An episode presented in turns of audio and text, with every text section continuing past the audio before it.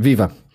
Depois de três semanas de pausa de verão, o Última Chicana regressa para um podcast, para um episódio de podcast marcado por algo que não queríamos falar, mas que teremos inevitavelmente que falar. O fim de semana na Bélgica de Fórmula 1 ficou marcado pela, pela morte de Antoine Hubert, eh, um piloto da Fórmula 2, no sábado, na véspera da corrida de domingo, e obviamente que todo este acontecimento, este acontecimento marcou todo o fim de semana e, uh, e vai marcar, obviamente, este episódio de Última Chicane, onde queríamos estar mais festivos uh, para gravar um programa depois de uma pausa de três semanas, até porque houve pela primeira vez a vitória da Ferrari esta temporada. Há também a primeira vitória de sempre de Charles Leclerc na Fórmula 1 e a primeira vitória de um monegasco também uh, no Campeonato do Mundo de Fórmula 1, mas obviamente não, uh, não vamos deixar escapar, uh, não, não vamos conseguir escapar ao facto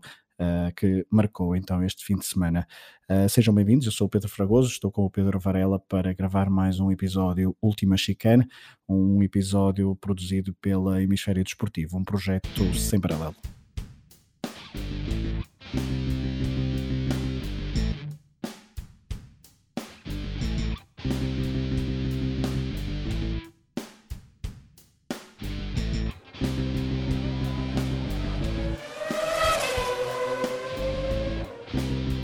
Varela.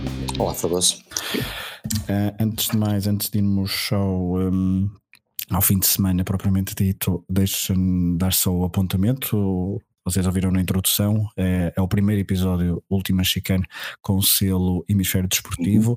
O que é Hemisfério Desportivo? É uma produtora, um agregador de podcasts uh, em que o Última Chicane faz parte. Faz parte também o o podcast Matraquilhos, onde eu participo, uh, e também o podcast, uh, os outros podcasts como 24 Segundos sobre a NBA, com os colegas e amigos Rui Silva e Pedro Barbosa, e também o Desconto de Tempo, onde nós dois, quer eu, quer Varela, participamos, juntamente com o Rui e com o Pedro Barbosa, em que fazemos uma pausa para falar de grandes competições desportivas que por vezes nos escapam e, uh, e também haverá muito brevemente um novo podcast dedicado aos Jogos Olímpicos, a Tocha Olímpica, fiquem atentos, procurem na internet, nas redes sociais, Hemisfério Desportivo é o agregador, digamos assim, um, é o chapéu de todos estes podcasts e a Última Chicane faz então parte deste projeto. Vamos então ao fim de semana, um, Varela, a morte de Uber, eh, de mais um piloto, traz-nos sempre aquela mesma reflexão que aqueles pilotos põem de facto a, sua vida em risco em busca de, de um sonho. No caso, o Bert uh, buscava o sonho da Fórmula 1.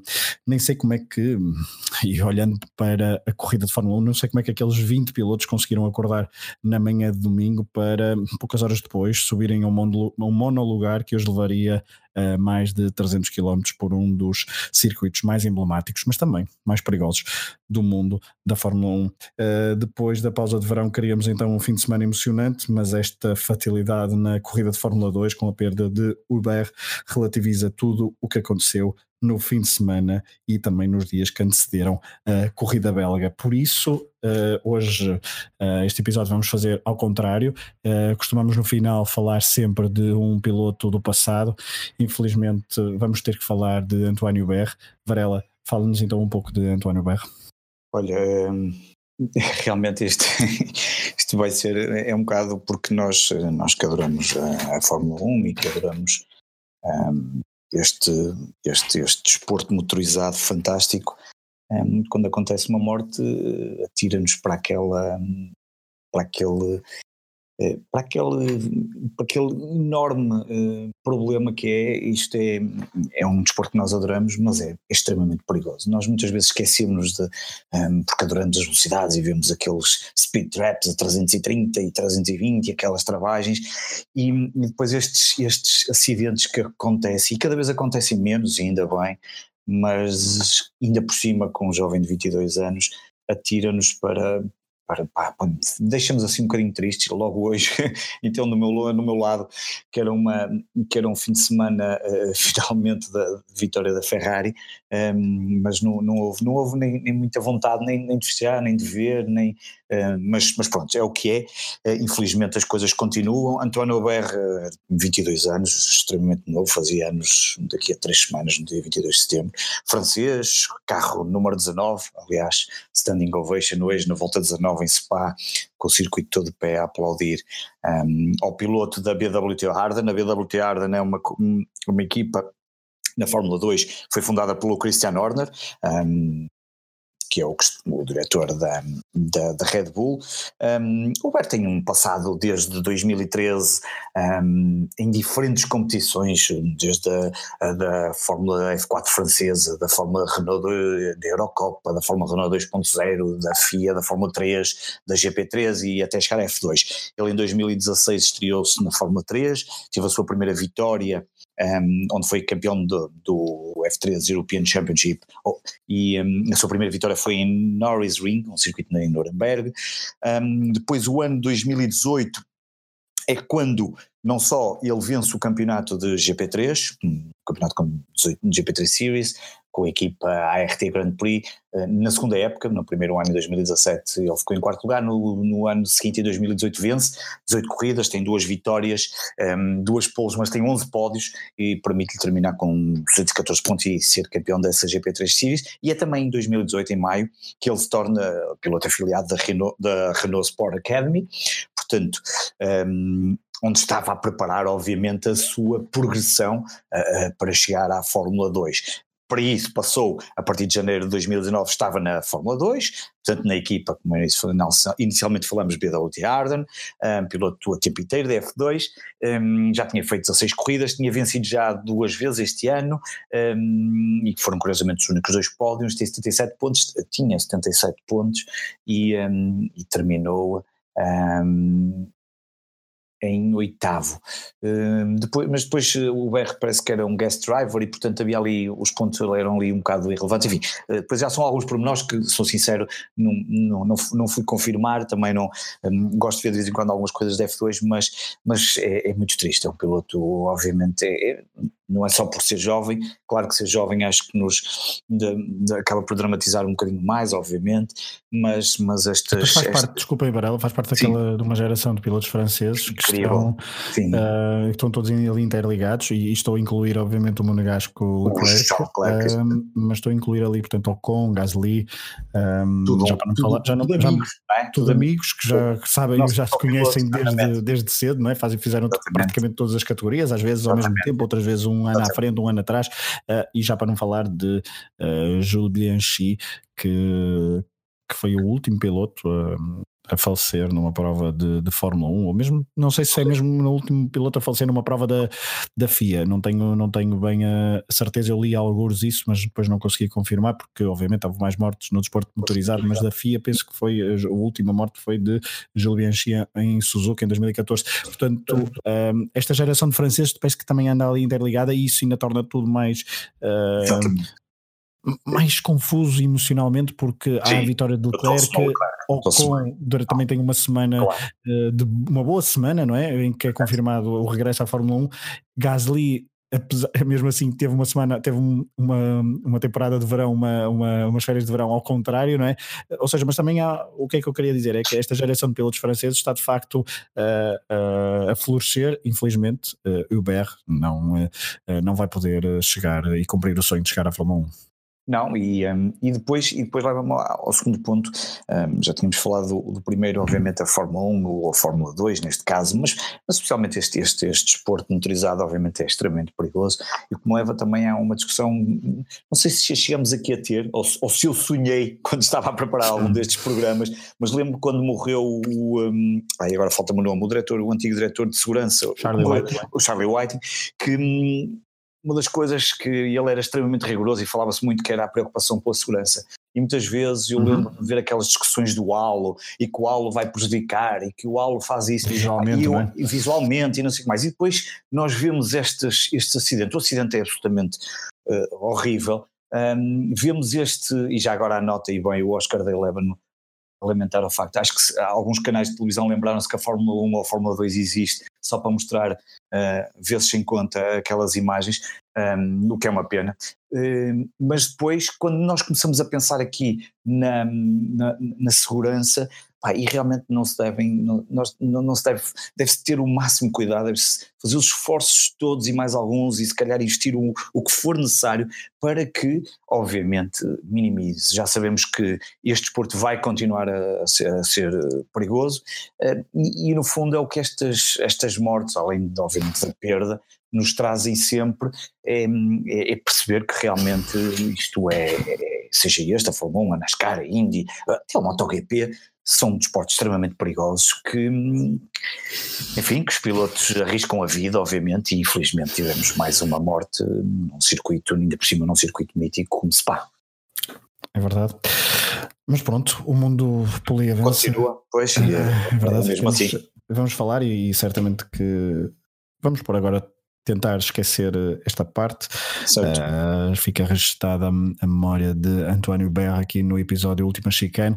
Vamos falar então agora de Fórmula 1. Antes de irmos à corrida belga, Varela, o, a pausa de verão, principalmente esta última semana, trouxe-nos algumas novidades Sim. ou alguma agitação de mercado de transferências, não é? Parecia quase Estava tudo ali, parecia por isso. É verdade, é verdade.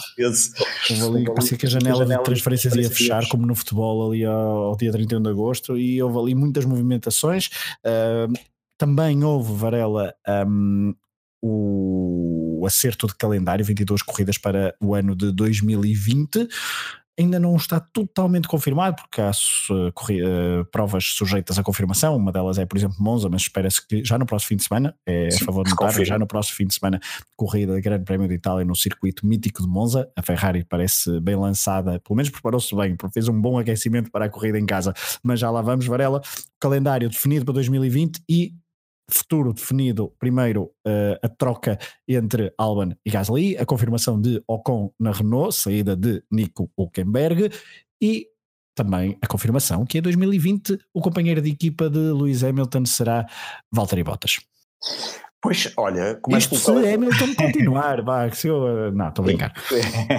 Começando pelo calendário, um, passamos a ter 22 corridas, não é? Tudo indica que vai ser isso, não é? Uh, uhum. Nós tínhamos 21 este ano, Portanto, entram. Não haverá Hockenheim. Ah, é verdade. Então, tá, não, mas são 22 corridas para o ano, correto? São 22 corridas para o ano. E este ano não foram 20, não são 21? São 21. São 21. Ah, há, há, mais uma, exatamente, há mais há um mais grande uma. prémio. Há mais exatamente. um grande prémio, que é a entrada do grande prémio holandês em Zandvoort e, e há outra em prémio, o grande prémio de Vietnã, de Vietnã em Hanoi. Exatamente, exatamente. Exatamente, são essas duas, pronto.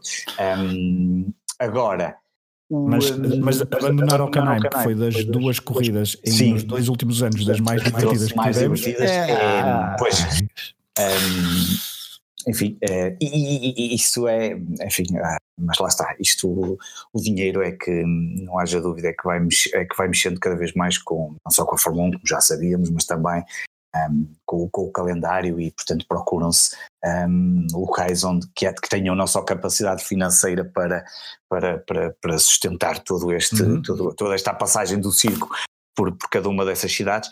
Um, e, e, portanto, pronto, quer dizer, confirmaram-se aquilo mais ou menos o que se estaria à espera. Há aqui Monza, como tu dizes, que eu acho que eles só estão à espera de, de confirmar provavelmente na próxima semana. Havia Espanha à última da hora, que também se esperava que se confirmasse, é que eu se confirmar. Começa na Austrália, vai acabar no Abu Dhabi. Um, a e acaba mais será, cedo do que ano. E acaba este mais cedo, este exatamente. Ano, este ano acaba em dezembro. Exatamente, normalmente acaba quase a meio de dezembro, ou este ano acaba uh, perto do meio de dezembro. Este ano, ou no próximo ano, em 2020, vai acabar em 29 de novembro, começa a dia 13 de março. Um, e eu pessoalmente gostaria muito, lá está, gostaria muito de. Se havia, se havia grande prémio que eu gostava de ver era Spa, porque, e, e, obviamente continua a ser um dos grandes prémios que eu espero um dia poder poder e, e ver o Wilson que costuma ouvir aqui o nosso o nosso podcast esteve e costuma ver as corridas esteve lá um, estava ele, ele fazemos parte ali de um grupo onde estamos vários adeptos da Fórmula 1 e que também jogam o jogo de Fórmula 1 e ele mandou-nos as fotografias e os vídeos e estava absolutamente um, espantado e com, com tudo aquilo, um grande abraço para ele. Um, mas há outro grande prémio que eu acho que gostava muito de ver, mas embora esse acho que vai ser, um, vai ser uma grande vai ser difícil, não é? O Zandvoort, acho que aquilo vai ser uma maré, uma enchente, não é? Os tais pedidos de bilhetes já ultrapassaram em muito aquilo que é a capacidade. Enfim, aqui hum, é mais um o ano. Max, o Max é que não se pode lembrar de, de bater Max, na primeira curva. Pois, uh, tem que ter ali algum cuidado e um, que certamente depois iremos falar nisso. E uhum. também um, ia dizer aqui qualquer coisa. Ah, e, e, e, também, só agora aqui uma coisa, uh, estamos a aproximar cada vez mais de 2021 e também durante o defesa, ou defesa, não lhe vou chamar aqui de defesa, mas durante aqui a pausa, o, também tivemos imagens dos novos carros e daquilo que se esperam das grandes alterações, mas mais para a frente e depois se calhar mais para o, para o final do, da temporada e quando tivermos mais novidade, depois se calhar faremos um, um bocadinho certo. mais, falarei um bocadinho mais sobre essas introduções. Das alterações, Ocon regressa à, quer dizer, regressa à Fórmula 1, ele nunca saiu, mas regressa mesmo às pistas. Quem fica, quem fica, hum, quem não fica nada, nada contente com isso será uh, o Camber, vai ter que fazer pela vida, porque o Camberg, um, pelo que eu percebi. Vai, vai, vai, ter que procurar uma nova equipa para tentar não chegar ao pódio. Peço desculpa pela provocação. É, o Camberg, quer dizer, eu, eu, acho que, por exemplo, a ASE podia buscar eventualmente o Camberg, porque. Eh, o quê? Tem, tem uma dupla tão forte? tem uma dupla forte para a Netflix, mas eu acho que para correr a coisa não estará assim tão bem. Um, e achei piada que eles hoje. Eh, então o Rojan quando o engenheiro lhe pediu, aproveita agora que tens pneus melhores, ele, não, esquece lá isso, isso é impensável, o nosso carro anda menos não sei quantos quilómetros por hora, isto nunca vai dar, e realmente eh, foi engraçado, porque, engraçado não foi para eles, mas porque quem estava a ver o Kevin Maga ser ultrapassado volta após volta por todos os pilotos que se aproximavam dele. Um, portanto, o Hulkenberg ficou, e portanto será o piloto que estará ali já preocupado com o que isso vai, com essas alterações, obviamente Gasly não ficou nada contente, mas é sempre difícil perceber se foi boa a modificação e acho que ainda vai tempo até sabermos isso e vamos ter que esperar pelo final, da, pela segunda parte da temporada. Mas a verdade é que Albon, com tudo aquilo que se passou, coitado do Norris, eh, já vamos falar dele, eh, mas Albon acaba por ficar num quinto lugar, deu boas indicações no, no lugar da, da Red Bull, e Gasly, que acaba por ficar no nono lugar, mostra que efetivamente ele é um é. bom piloto da Toro Rosso, mas não estava a ser um bom piloto da Red Bull. Este ano estamos a entrar, assim, Varela, uh, Pierre Gasly foi nono, mas o seu companheiro de equipa, Daniel Ricciardo, em sétimo. Certo, exato, eu sei, sem dúvida, e eu acho que o Kvyat, um, eu, eu, eu espera, espero, e acho que para o ano, provavelmente, depois não sei como é que, porque depois na Fórmula 1 há estas, estas mexidas e os dinheiros e, e os patrocinadores, e há aqui às vezes umas movimentações, às vezes a movimentação não é só pelo mérito, como nós sabemos, eu acho que o, o Kvyat merecia se calhar outro carro, vamos ver, eu acho que ele é capaz, deve ter capacidade para ter outro, outro se calhar outro carro, mas, mas aqui o que, o, a questão do Gasly, o que eu queria dizer é que ele efetivamente nunca mostrou com um carro como o Red Bull um, nunca adaptou, nunca se adaptou, nunca conseguiu grandes resultados. Enquanto que o Toro Rosso, obviamente, ficou hoje em nono lugar, um, que Viata até ficou à frente, mas pelo menos um, hum, fez aquilo que se calhar o Toro Rosso, hum, mais do que aquilo também não é fácil, e portanto ele às tantas voltou hum, e a família estava toda na boxe, eu acho que estava à espera que ele conseguisse mais qualquer coisa, porque aquilo foi uma, uma, uma ida em peso da família de Gasly. Não, e houve ali para... um certo momento do Grande Prémio, já estamos a adiantar, mas já houve ali Sim. um certo momento da corrida em que se pensou que Gasly pudesse ficar uh, um bocadinho melhor posicionado do que aquilo que acabou por ficar no nono lugar. Sim.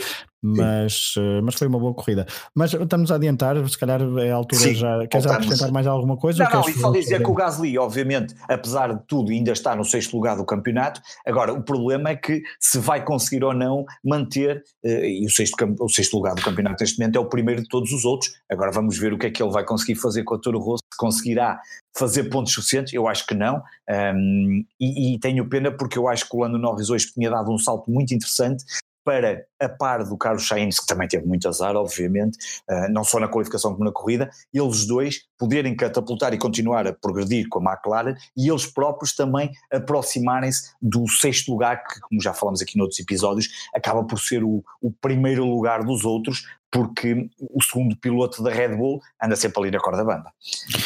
É verdade.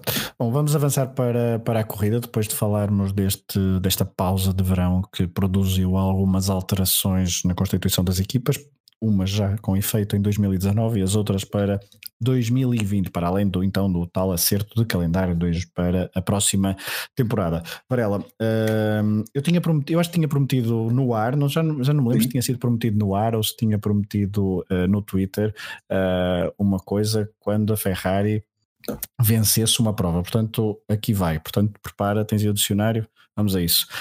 Varela, è stata la prima vittoria di, di Ferrari questa stagione.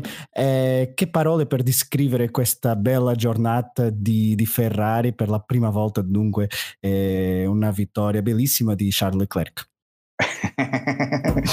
eu acho que percebi, não sei se percebi tudo, mas que, eu posso eu fazer, acho... queres, que eu, queres que eu fale assim todo, todo, todo o episódio? não, acho que não, porque eu não te vou perceber tudo, porque não, apesar de gostar muito de ouvir falar os italianos, um, mas acho que não tenho, não tenho, não acho, não tenho de certeza capacidade para. Não, agora para... era brincadeira, era brincadeira, mas porque de facto foi a primeira vitória da Ferrari é este, este, esta temporada. É Antes de falarmos de Charles Leclerc, fala, falemos da, da prestação então da, da equipa, da escuderia, porque hum, a escuderia teve um fim de semana quase positivo na sua totalidade, não fosse então uh, Sebastian Vettel ter ficado fora do pódio na corrida de domingo se Vettel tivesse ficado em segundo lugar, tinha sido o fim de semana perfeito, porque a Ferrari dominou desde os treinos livres até. Um, aliás, eu acho que nunca, ainda não tinha acontecido uh, em nenhum grande prémio, um, até porque normalmente os treinos livres não são absolutamente fundamentais os tempos que se fazem, mas nem mesmo a Mercedes tinha acontecido algo como na primeira sessão de treinos livres ganhar, ganhar ou ficar a melhores tempos na segunda também, na terceira, depois qualificação 1-2 e depois na corrida vencer e aí Vettel um, estraga ali um bocadinho a coisa. Um, mas, mas é um fim de semana que, pelo menos, que era a grande dúvida que estava antes de irmos de, de férias aqui no programa, que era a grande dúvida que, que se colocava. Uh, vinha aí Spa, circuitos extremamente rápidos, e Monza, uh, ainda mais rápido, provavelmente eu acho que Monza ainda é mais favorável à, uhum. à Ferrari, porque Spa tem aquele segundo setor onde, e onde Hamilton conseguia recuperar o seu Mercedes e também com a sua capacidade enquanto condutor, mas, mas era um fim de semana em que se achava que a Ferrari poderia conquistar a vitória. E, portanto, desse ponto de vista, o objetivo foi conseguido. Eh, se era com Leclerc ou com Vettel, eu acho que neste momento para a Ferrari, isso, ou para Mattia Binotto, isso já não, já não era uh, absolutamente primordial ser com um ou com o outro. O que importava era que em Spa a Ferrari finalmente vencesse. Porque, porque em relação a, a, construtores e a pilotos, o título está completamente uh, uh, decidido. Há bocado estava a ver o José Carlos Costa, o Hamilton neste momento já não precisa ganhar mais nenhuma corrida, João Carlos, João Carlos Costa, exatamente, ele pôs, exatamente, eu estava a dizer João Carlos, João Carlos Costa, exatamente, da Eleven, e ele estava a dizer que neste momento basta ficar sempre em segundo, já nem precisa ganhar corridas para, para ser campeão, e portanto não há, não há dúvida nenhuma que, que os títulos estão atribuídos. Portanto, aqui a Ferrari tinha que que vencer, tinha que. Era o problema de conseguir ou não concretizar aquilo que se esperaria que pudesse acontecer. Desse ponto de vista, correu bem, embora ali aquelas últimas 10 voltas ainda se chegou a temer, será que o Hamilton vai... Houve muita unha, houve muita unha eu acho que sim, ruída uh, naquele, muito, na, claro, na box da, da escuderia. Claramente, claramente. Agora, isso leva-nos depois a, a, uma questão, leva aqui a dois pontos, quer dizer, um ponto que, que se falou um, e até vou anotar aqui, que é, que é para não me esquecer, porque na realidade acabam por ser dois pontos. Um deles é que, efetivamente, o Ferrari com pneus médios é aquilo, é um desastre. E, e Leclerc lá conseguiu levar até, uh, até Bom Porto o, o carro nas últimas voltas, mas, mas, mas obviamente está, está mais que visto tudo o que se tem passado neste, neste grande prémio, que, o, que, o, que, que há ali uma dificuldade muito grande um, para, para, para conduzir quando, quando temos em pneus médios, quando comparado, por exemplo, com pneus macios, onde, no início da corrida Leclerc, não Vettel, mas Leclerc uh, dominou completamente sem problema absolutamente nenhum. Depois, fica sempre a, a, questão que também hoje ficamos, para mim acho que está mais que, que, que, acho que encerra praticamente o capítulo, é que Mattia Binotto tem que, obviamente, assumir a responsabilidade. O SF90 não é o carro que se esperaria que fosse um, quando os testes em Barcelona pareciam indicar outra coisa, tem muitos problemas, seja agora se é de design, se é de aerodinâmica, pá, não, não, são, não, não, não andamos aqui a procurar esses porque nós não somos, mas que há aqui uma série de problemas que não permite um, ao SF90 fazer mais, ou pelo menos disputar um, os grandes prémios, ou pelo menos o circuito todo, porque estamos aqui a falar de grandes prémios como muito específicos de alta velocidade, onde efetivamente o, Ferrari é extremamente mais rápido, mas depois eh, isto são dois, três, quatro, cinco circuitos quando comparado com o resto dos 21 e aí o SF90 está muito longe e portanto a Ferrari e, e de certeza que já estará neste momento a preparar a nova temporada, porque, porque, porque é para esquecer, a corrida um, falhou não só ao nível do carro, como falha também ao nível de alguma estratégia. Estratégia hoje, já agora, que na vitória um, eu acharia que a certa altura o Vettel, quando está a perder tempo ao Hamilton, deveria ter ido mudar para pneus macios.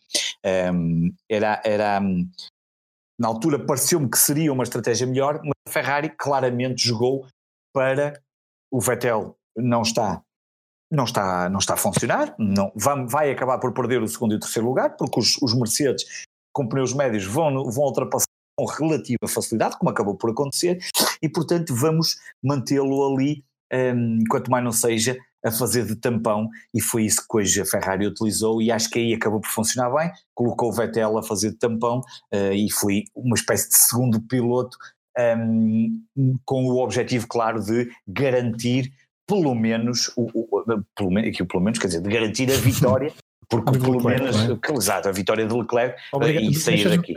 Deixa-me só fazer uma pausa então para fazer, para fazer a ponto para Leclerc, porque uhum. primeira vitória então do piloto monegasco, um, e, e, como, e como falamos no início, não, é, não era um grande prémio fácil para ele, não tem sido, uh, não tem sido muito fácil esta, esta, emocionalmente esta ascensão de Leclerc um, à Fórmula 1, porque é preciso recordar então que aos 17 anos uh, perdeu o, o ídolo e amigo uh, Bianchi, como, Bianchi. como referimos um, logo no início do episódio. Há, há dois anos perdeu o pai e agora perde também um amigo de início de carreira, António Ber, e nesse fim de semana consegue cumprir, neste mesmo fim de semana consegue cumprir o sonho de criança que era vencer uma corrida uh, do Mundial de Fórmula 1 pela primeira vez e uh, o último um, piloto a vencer pela primeira vez um grande prémio na carreira em Spa-Francorchamps foi uh, Michel Schumacher em 1992 com a Benetton.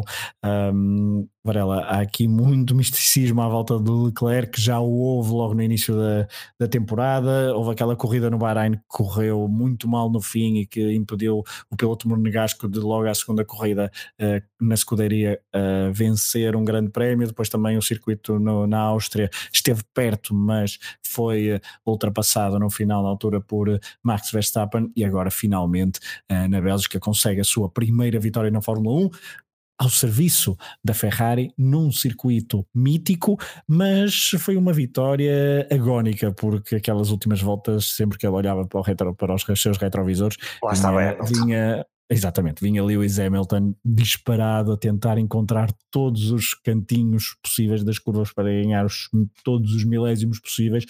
Não ficou assim tão longe e mais uma outra volta e não sabemos o que é que teria acontecido, mas a volta, o Grande Prémio acabou à volta 44, no final da volta 44 Charles Leclerc viu a bandeira de xadrez na primeira posição. Uh, estavas a falar há pouco da Ferrari Varela, pergunto-te se, eu sei que é muito, muito, é muito fácil e, é, e nós gostamos muito enquanto adeptos de falar de ah, quem é agora o primeiro piloto da Ferrari, quem é agora o segundo piloto da Ferrari, o que é certo é que Charles Leclerc uh, com alguns erros e que tu já em episódios anteriores uh, os, os nomeaste, parece Leclerc nesta altura um piloto em que a Ferrari pode apostar as suas fichas todas porque está ali muito, tem ali muita vontade de uh, ganhar corridas e neste momento, até o final da época de 2019, o importante para a Ferrari será pensar em ganhar corridas, ter boas prestações, melhorar o carro para em 2020 atacar o Mundial desde o início e não perder meia época como perdeu este ano. Exatamente, e um, eu recordo-me até agora aqui de uma, de uma que o Salviano, que também caso disse no Twitter e, e, e, que me deixou até pensar, uh, até aqui agora a hora do programa em que teríamos que falar disso, que é a questão, e ele disse bem, o, o Leclerc passou a ser o primeiro piloto da Ferrari. E, e vistas bem as coisas, um, se calhar não, está, não andará longe, não sei se é da, da verdade ou da realidade, mas isso depois, claro, obviamente, Binotto e, e, e, a, equipa que lidera uh, é, que, é que saberão, mas nós temos aqui pilotos que estão, obviamente, em fases diferentes. Vettel, um, neste momento, ocupa um quarto lugar do, do Mundial. Um, diria, eu, eu, tenho dúvidas que o Vettel bem, pode, possa sequer apanhar botas, sinceramente, sim, sim, mas, é bastante mas complicado. Já, já está, portanto, a diferença já é de 169 para 200 são, já são 34 pontos, um, o que não é fácil, e, e, por outro, portanto, estará muito mais desanimado, muito mais. Um, não, não, não está, obviamente, não, não, não é aquilo que ele esperava desta temporada, tenho a certeza, e todos nós entendemos isso. Um piloto como Vettel esperava no início do campeonato lutar pelo título, não está nem para, nem para lá, nem para lá caminha, nem, está, nem nunca esteve próximo, desde logo da primeira corrida, e Leclerc não está em ascensão. E, e tu disseste uma coisa muito importante, que é, uh, há um conjunto obviamente de erros Leclerc, se não tem tido esses erros, eu estou em crer que provavelmente Leclerc estaria a lutar no mínimo por um, por um lugar no pódio no final do campeonato. Agora, é um piloto que está, como se costuma dizer, sangue na guerra, está ali, está muito, apesar de, de tudo o que foi, de tudo que, de tudo o que aconteceu hoje em torno da, da morte de Antoine Aubert, e do facto de ele ser amigo dele e de o conhecer desde a infância, mas eu estou em crer que isto, esta vitória deu-lhe outro ânimo, eh, o próximo grande prémio é uma outra grande corrida importantíssima para a Ferrari que poderá trazer novamente a discussão pela vitória e, portanto, Leclerc quererá, obviamente, vencer essa corrida e está, está e, e, mostrou outra coisa que é nas qualificações o Leclerc às vezes tem mostrado que tem, parece mais próximo de conseguir as tais poles que, que Vettel. Vettel hum, está, está completamente está em contraciclo com Leclerc e, portanto, eu não, não me espantaria nada hum, que, que a Ferrari, um, obviamente, e como tu disseste bem, vai se preocupar em ganhar. Eu acho que o, o objetivo é Monza, vamos tentar ganhar, a seguir vem outro, é ganhar, independentemente de quem for, porque os títulos estão perdidos eh, em termos de, de, de, de pilotos e, obviamente, construtores, porque Bottas embora esteja longe de, daquilo que nós, do, do, que ele quereria certamente também para esta temporada, mas continua ali a pontuar, hoje fez mais um terceiro lugar e portanto tem carro obviamente para, para, para, para fazer mais e portanto hum, é, a Ferrari hum, certamente agora hum, dará mais ênfase ao piloto que lhe der mais garantias de vencer as corridas. E eu acho que neste momento Leclerc é, é esse piloto, claramente esse piloto e uh, veremos o que é que acontece na próxima corrida em Monza. Bem, se houver dobradinha da Ferrari, que falo mais de 50% do programa em italiano. Vá. Uh, estão, a, estão a arriscar, estão a arriscar, estão a arriscar. Não vai ser fácil. Eu mesmo não assim não acredito, porque eu,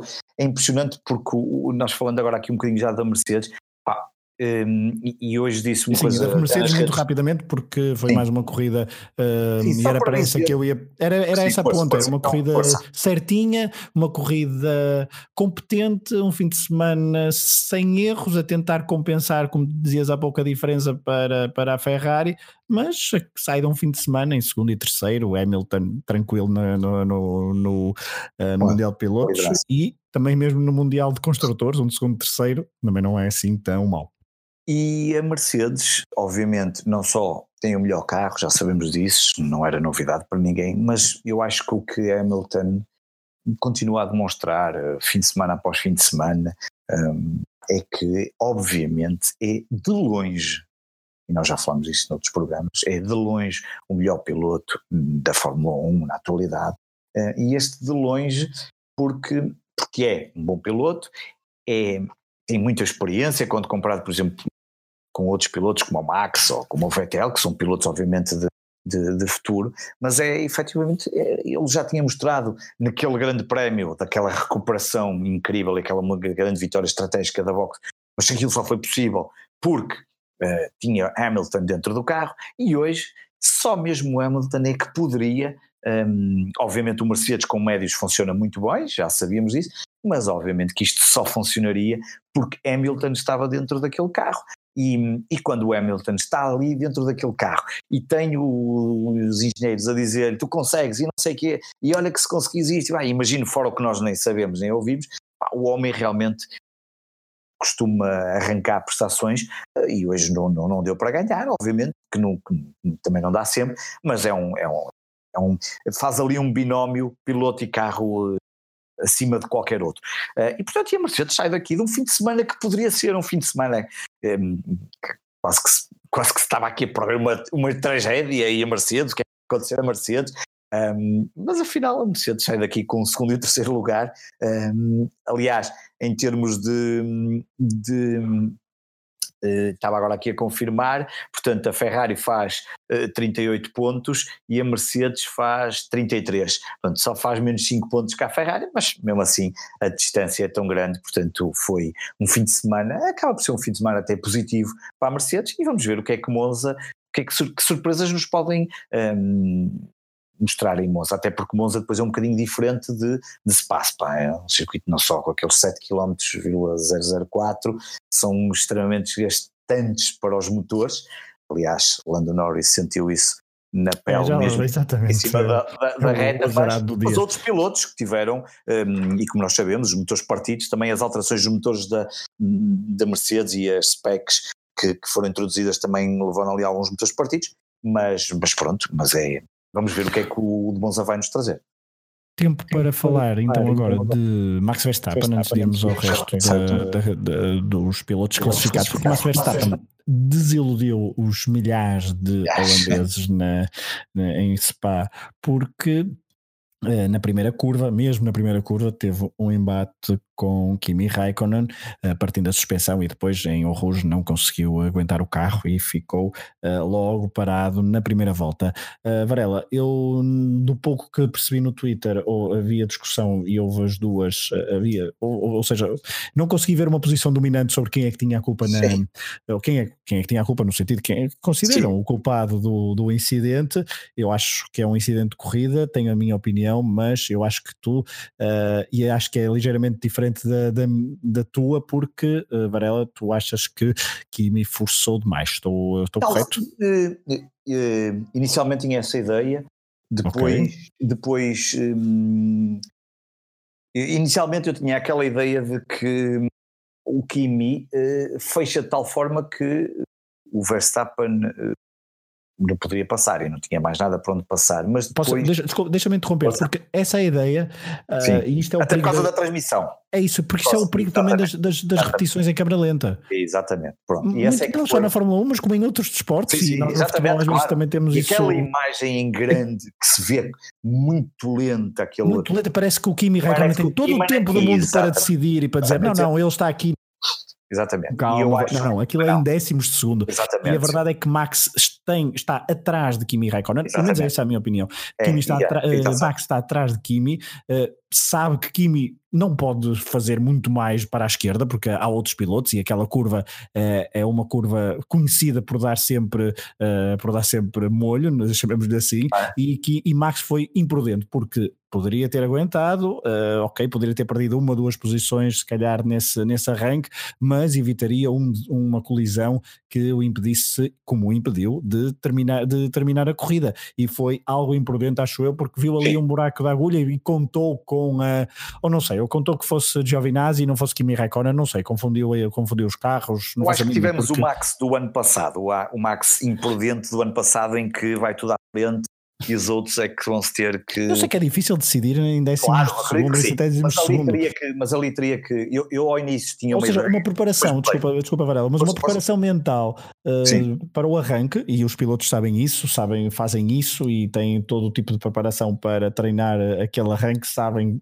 quais são as consequências de, daquela curva, sabem o que é que acontece, aquela travagem muito forte, aquela viragem com um ângulo muito apertado, sabem que têm que ser o mais por dentro possível, e ao mesmo tempo tentando atacar o máximo possível. É um equilíbrio complicado e por isso é que eu acho que Verstappen foi bastante imprudente, tentando algo que Kimi Raikkonen, ok, pode-se discutir se Kimi Raikkonen forçou um bocadinho mais, mas, mas forçou, mas não é minimamente culpado porque ele estava naquela posição, tinha ganho a posição, isto é a forma claro. como eu vejo e como eu analiso rapidamente, obviamente que a imagem em câmera lenta indicia o Sim, contrário. E outra mas, coisa, mas não, e eu acho que o Max depois de ver tudo um, foi um pouco imprudente, também temos uma diferença, é que se fosse uma, uma ultrapassagem só entre os dois, eu até aceitaria que o Kimi pudesse alargar um bocadinho a trajetória, e mesmo assim não sei se o faria, porque estamos a falar de Kimi Raikkonen.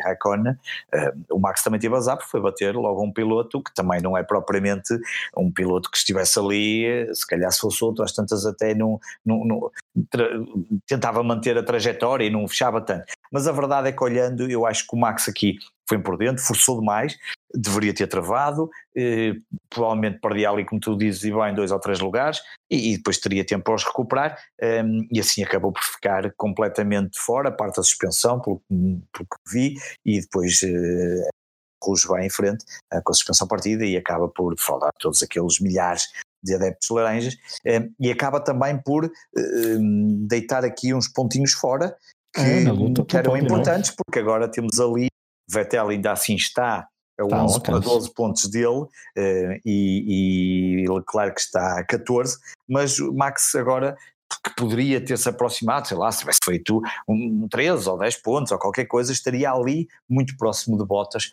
e, e, assim perdeu aqui uma oportunidade de se aproximar de ainda mais de Bottas pela luta que, que resta neste momento, que eu acho que é a luta pelo segundo lugar íamos falar, poderíamos falar do quinto lugar, mas o quinto lugar que no final pertenceu a Alexander Albon, de quem já falamos no início do episódio, deveria ter sido, e tudo apontava para ser, de ser. Lando Norris. Lando Norris fez uma corrida impecável Incrível. desde o arranque em que aquele arranque, é... aquele arranque ok, beneficiou ali daquele safou-se bem. Daquele, lá, está. bem lá está. É preciso, ser, é. é preciso saber que ali há uma probabilidade enorme de haver, de haver confusão e é preciso estar o mais atento possível, ser o mais prudente possível e ser o mais rato possível para sair uh, de a Lando Norris partiu de décimo segundo e ao final de três ou quatro voltas já estava em quinto lugar. Eu nem, nem sei se foi ao 3 ou 4 voltas, eu acho. Eu, acho que, logo, eu acho que foi logo a seguir, eu acho que aquela curva. Acho que foi logo a seguir à curva, Exatamente, não é? exatamente. Ele de repente sobe imenso na, na classificação. Ah, e fica por lá, hum, prova que o McLaren, que o carro McLaren tem melhorado imenso.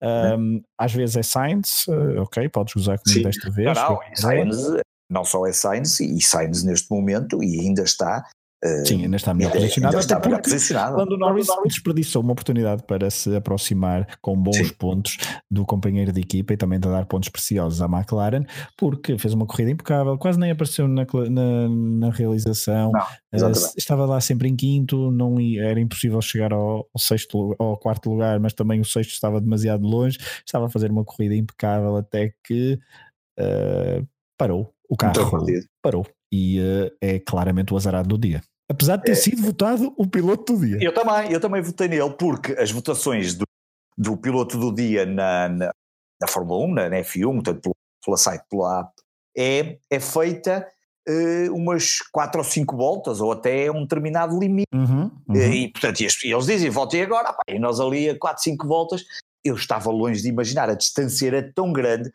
um, que eu nunca imaginei aquilo, tanto que quando só, só percebi porque há uma, uma imagem muito rápida que passa assim muito rápida e é que, porque como tu dizes bem, nem estava a passar, os pilotos nem estavam a passar, o Lando Norris quase que nem passou na transmissão e de repente é que vê-se na reta da meta e vê-se o Norris lá encostado e na barra do lado lateral começa a saber o Norris a cair. O que é que se passou aqui? Um, e realmente é uma pena porque ele efetivamente partindo em 12 lugar uh, chegar ao quinto lugar, manter a vantagem que estava a manter para todos os outros. Um, e havia aqui uma nota também muito importante, que vinha já da, das qualificações e dos treinos livres. A Racing Point melhorou muito uh, este, este fim de semana, a tal alteração das specs, apesar um, dos, do, do, do, do problema que tinha que teve, mas na corrida acabou por fazer um sexto e um décimo, o carro parece, eh, parece estar a dar, eh, parece estar em claras melhorias, vamos ver o que é que, o que, é que dali, é, o que é que a Racing Deixa-me interromper porque a Racing Point terminou então com o sexto lugar de Sérgio Pérez. Eu teria votado, não votei, mas teria votado em Sérgio Pérez para piloto, para Driver of the Day, para piloto do dia, porque fez também uma prova bastante boa, chegou ali a cavalgar a alguns lugares, uh, a meio da corrida, para depois estabilizar no sexto lugar.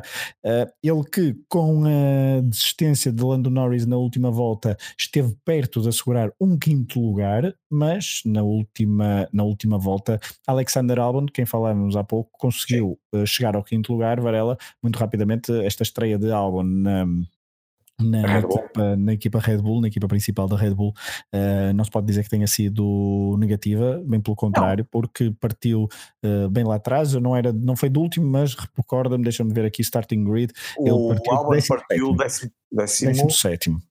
Exatamente, exatamente. Porque houve, houve várias penalizações e portanto aquilo depois baralhou, baralhou tudo. Sabia-se à partida que ele ia partir de, uh, dos, dos, últimos lugares, portanto partiu do 17, chegou a um quinto lugar. Uh, pouco se poderia ter pedido mais a não, Alexander Albon nesta era. primeira corrida. E foi bom vermos um piloto uh, agressivo, algo que Pierre Gasly ao serviço da Red Bull não tem mostrado, já conseguiu quintos lugares, mas nunca um, mostrou esta agressividade e aquela última ultrapassagem a Ricciardo.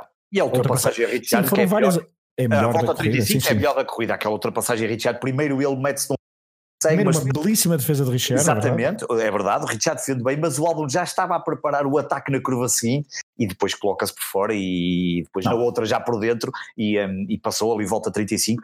Foi uma belíssima ultrapassagem do álbum a mostrar que, e acaba por ser o melhor Red Bull, porque o Max acabou por se despistar não, e não se podia pedir, eu sinceramente, o melhor que se podia pedir a Albon era no mínimo o sexto lugar, que é aquilo que eu acho que um piloto, sendo o segundo piloto da Red Bull, olhando para a frente, dois Ferraris, dois Mercedes e Max Verstappen, e ele acaba a fazer um quinto lugar numa recuperação, como tu falaste bem, de, cá, de trás para a frente, numa corrida de trás para a frente, a lembrar um bocadinho a corrida de Sainz, na última, foi no último uhum. grande prémio, correto?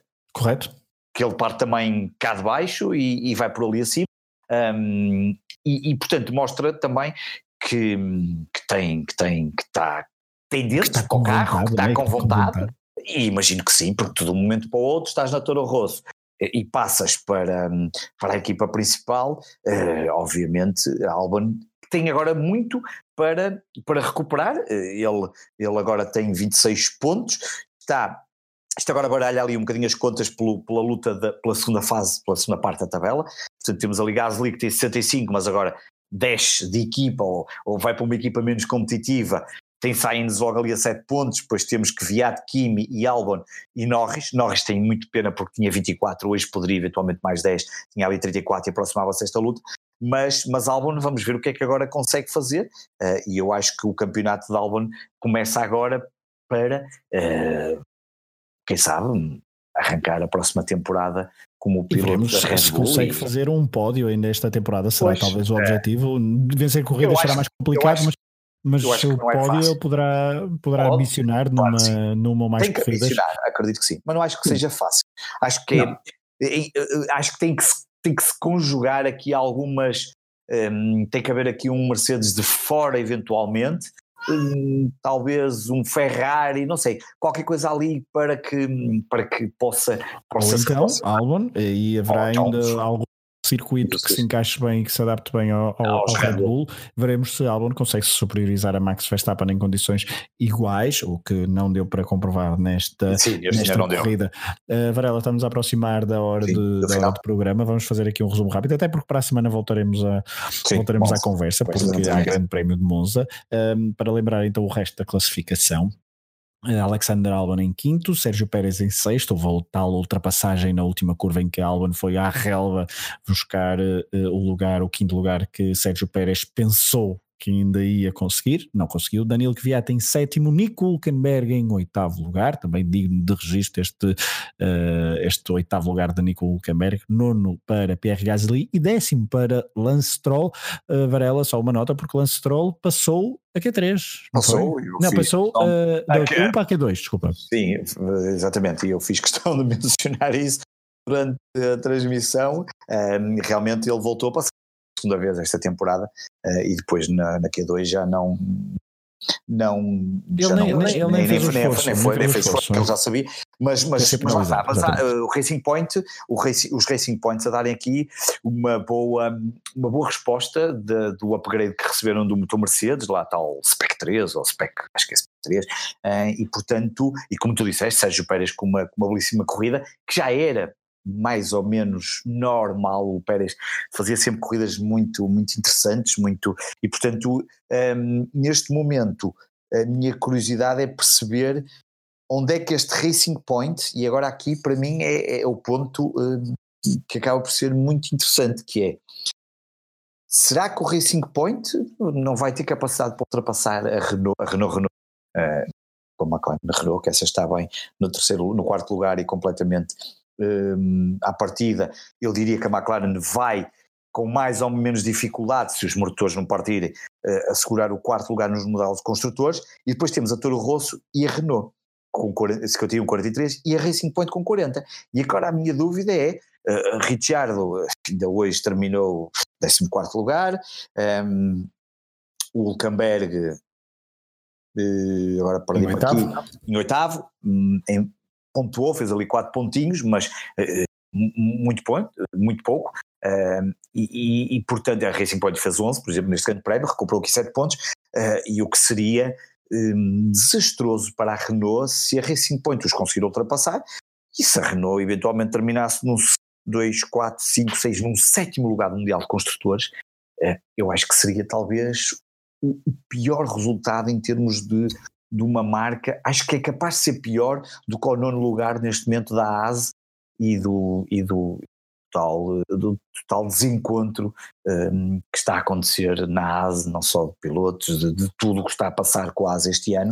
Uh, e portanto a Renault tem aqui um desafio muito interessante. Há aqui ainda coisas muito, muito que nós vamos ter que ver o que é que vai acontecer nas próximas eh, oito, uh, nove corridas, não sei se são oito, um, até ao final da, da temporada, porque há aqui outras lutas muito interessantes que vão marcar depois, obviamente, a nova temporada e, e, as mexidas e as mudanças e os dinheiros, e depois nós sabemos que tudo isto também tem a ver com o dinheiro que se vai receber no final e os prémios e essas coisas todas, e que depois, um, um ano como a Renault, em que se aposta forte e acaba por terminar, imaginemos, num sétimo lugar de construtores, uh, é muito mal, tendo em conta o dinheiro que gastou para contratar Daniel Ricciardo, e hum.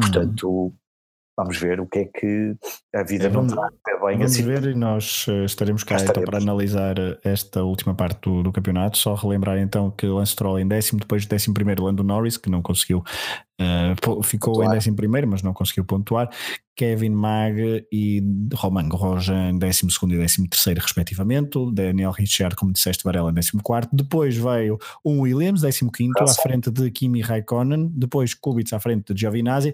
Uh, Raikkonen teve a corrida estragada logo no início, é verdade. Uh, teve que mudar a asa dianteira, etc. Giovinazzi, que na última volta teve mais um, um acidente é um daqueles um pouco inexplicáveis. Quer dizer, nós depois vimos a imagem, ele perdeu completamente o controle do carro, exatamente, vai ao corretor, perde, perde o controle do carro a alta velocidade, felizmente uh, estava, não, não, teve quaisquer danos físicos, mas Giovinazzi uh, voltou a demonstrar que há ali qualquer coisa que não, uh, não está a funcionar bem. que não está a funcionar para um piloto de, deste de, de nível de Fórmula 1. Uh, e claro, uh, George Russell 15 uh, com um carro que, pronto, não é um carro de Fórmula 1 para os padrões de 2019, conseguiu mesmo assim fazer outra boa corrida à frente do seu companheiro de equipa por larga margem. Carlos Sainz e Max Verstappen foram então os dois pilotos que não terminaram. Carlos Sainz foi na volta número 1, um, depois de ir à boxe, um problema, creio, na embreagem. Eu estou equivocado agora, perdi aqui a minha nota, Sim. Varela. Uh, eu acho que é, acho, acho que sim, na embreagem. Até porque ele também já tinha tido sim, azar na qualificação e um, agora voltou a ter um azar, voltou a ter uma corrida azarada em dia de aniversário. Era ele que fazia anos. Sim. Exatamente, era, era Carlos Sainz que fazia anos uh, no dia de corrida, no dia 1 de setembro, mas não conseguiu terminar a prova em Spa-Francorchamps. Varela, nós no final da, do, dos nossos episódios, queres acrescentar mais alguma coisa em relação à corrida? Não, mas acho que okay, fica... passamos por tudo e fica, fica acho, que, acho que passamos por todos os assuntos. Passamos, exato, passamos por, dissemos o nome de todos os pilotos todas as equipas tentamos dar o máximo de feedback em relação à corrida. Foi uma corrida, uh, não sei como é que classificas muito rapidamente, uma corrida que se esperou ali que houvesse chuva, depois não houve. Uh, obviamente que a morte de, de Uber tornou a coisa mais uh, sorumbática.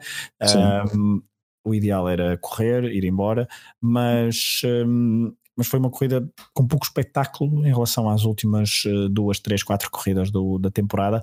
Uh, houve aquela emoção no final da prova para ver se Lewis Hamilton é conseguia apanhar uh, Charles Leclerc, mas no cômputo geral houve o primeiro acidente entre Raikkonen e Max e depois foi uma corrida algo, não queria dizer frouxa, mas pouco, Sim, não teve a emoção que, que, que, estávamos habituados às últimas corridas. Sim, andamos habituados mal, não é? Sim, também é verdade, mas que gostaríamos de ter um bocadinho mais de emoção e efetivamente e na prática tivemos apenas dois grandes pontos de emoção, que foi no início por causa do arranque da primeira curva e depois aquele final de a aproximar-se de, de, de, de, de Leclerc e, e, acho que não, não, não houve muito mais, uh, mas pronto, é, ficou, foi, foi a corrida que, que, que tivemos e hum, já vimos piores, já vimos melhores, Vamos ver se Monza nos traz mais emoção uh, e cá estaremos. Isso, isso, nos traz bancadas uh, em tons de vermelho. Pois, isso, acho, isso, isso acho que vai trazer. Isso, não, não, estou bancada... no final. No final, Ai, no final se os tifosi estarão agora, é. Rossi ou não. Pois, uh, vamos ver. Porque podem estar vermelhos de fúria ou vermelhos de, de contentamento. Veremos, exatamente. Ou de contentamento, exatamente. De contentamento. Poderemos, Sim, claro. Veremos como é, que, como é que estarão os tifosi na próxima, na próxima semana. Uh, nós estaremos aqui para analisar essa corrida. No final de cada não. programa nós costumamos ir buscar um piloto um, do passado da Fórmula 1. No início da, da, deste episódio, obviamente que lembramos então António Berg, que não chegou à Fórmula 1, mas que um, marcou, obviamente, o fim de semana mediático da, da corrida de Fórmula 1. Eu vou dar apenas um apontamento breve sobre um piloto que eu tinha pensado falar neste episódio. Vamos falar, vou, vou só falar dele, porque o, como dizia no início, uh, tudo, tudo continua. Uh, e uh, Spa-Francorchamps é muitas vezes lembrado de ultrapassagens míticas e há aquela célebre ultrapassagem de Mika Hakkinen a Michel Schumacher em 2000, no Grande Prémio de 2000, em que aproveita um piloto do meio e de repente estão três pilotos uh, na reta depois da Rouge e estão três pilotos uh, paralelo, a Mika Hakkinen ultrapassa pela direita e no meio há um piloto que estava a ser dobrado, que não tem nada a ver com aquela luta e que não sei o que é que ele terá sentido nesse momento. Se calhar já houve entrevistas, eu depois não fui pesquisar uh, muito a fundo sobre isso, mas o piloto era foi, aliás, Ricardo Zonta, brasileiro, que nasceu em Curitiba 23 de março de 1976 e que estava no seu segundo ano de Fórmula 1, porque em 1999 tinha entrado para a, a BAR, a British American Racing, um, ao lado de Jacques Villeneuve. Teve um, um, teve um primeiro ano bastante fraco, até se lesionou, teve, num, teve um, uma lesão no pé no Grande Prémio, no Grande Prémio em casa do Brasil, a segunda prova do campeonato, que o impediu de correr todas as provas.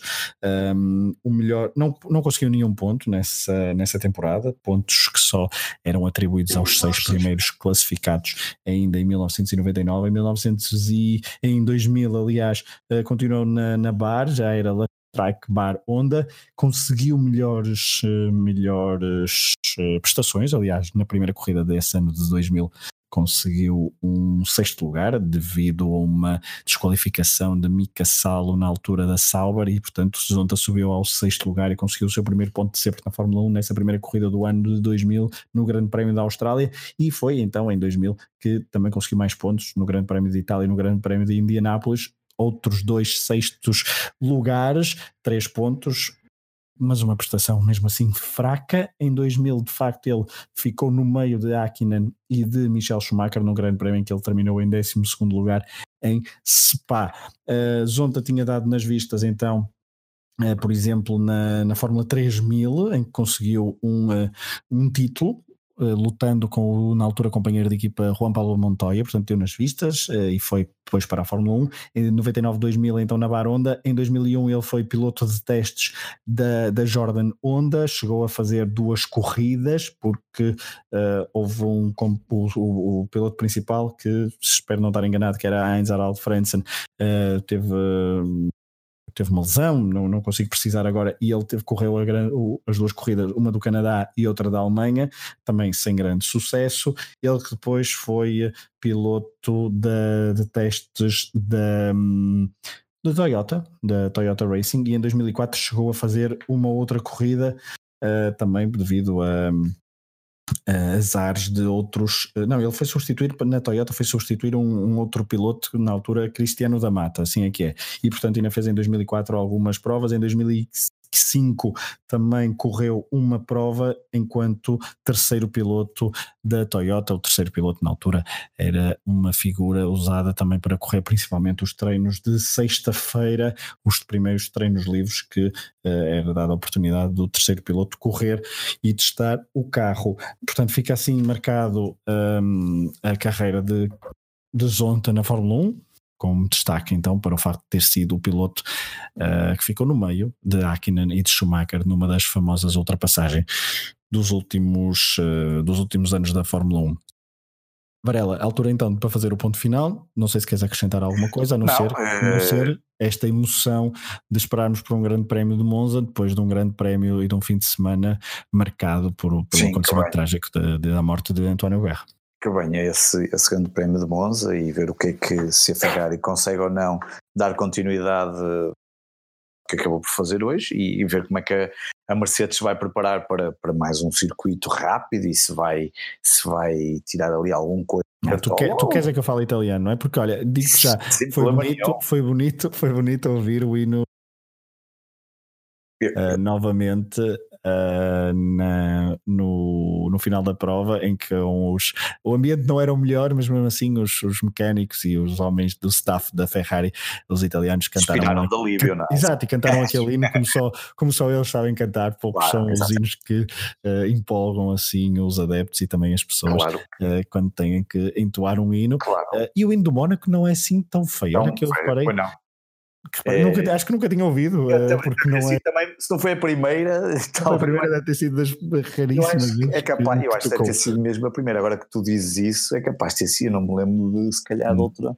Nem noutros desportos. Sim, estava aqui a tentar lembrar, talvez nos Olímpicos havia alguém monegasco que eu acho que não. não mas acho que nem competem, sei se competem. Não, pois não, se calhar não, pois não, nem isso. Eu estava agora aqui a pensar, se calhar não, nem isso. E portanto. Estava a tentar saber se havia assim, um piloto. Havia um piloto, mas é, não, o, o, Sebastian Loeb tem é o, o copiloto que era monegasco, salvo erro, o Helena. Penso que não estou isso. a. Bom, não sei se estou a cometer. Olha, googlem se puderem, depois, depois confirmem no, no, Mas... nas redes sociais se, se, é mesmo assim ou não. Mas de facto o hino monegasco não é assim muito ouvido em eventos desportivos, mas o hino italiano foi Sim. novamente ouvido pela primeira vez este ano. Veremos o que é que acontece no próximo Grande Prémio em Monza. Ficam Sim. então as despedidas, Varela. Um abraço. Este episódio é um episódio Última Chicane, tal como dissemos no início, do projeto Hemisfério Desportivo. Acompanhem-nos, os outros podcasts também, classifiquem-nos nas vossas uh, aplicações onde ouvem o podcast. Podem ouvir no Spotify, podem ouvir no iTunes, podem ouvir onde quer, no Google Podcast, podem ouvir praticamente todas as plataformas. Classifiquem, deem as tais estrelinhas, porque isso também ajuda-nos a chegar a mais pessoas e partilhem nas redes sociais, obviamente, se gostaram do episódio. Se não gostarem, podem Podem Já agora, agora que tu disseste, diz, diz. Desisti a procurar um atleta Gilberto, que é um atleta de bobsleigh monegasco que participou nos Jogos Olímpicos de Inverno em 88, 92, 94 e 98 e no de verão em 88, não sei o que é que ele participou no verão, mas alto, fica já aqui. Alto, alto, temos, temos, alto que calhar vamos ter tema para temos tema para Obrigado, Varela. Vamos pronto, Fiz aqui uma pesquisa rápida, mas pronto, se calhar temos aqui atletas monegascos. É verdade, fica a dica. Exatamente. Ficamos despedidas então de mais um episódio mexicano depois do Grande Prémio da Bélgica, marcado infelizmente pela morte de António Berro na corrida de sábado da Fórmula 2. Este foi então episódio Última Chicano produzido pelo Hemisfério Desportivo, um projeto sem paralelo. Até à próxima. Próximo.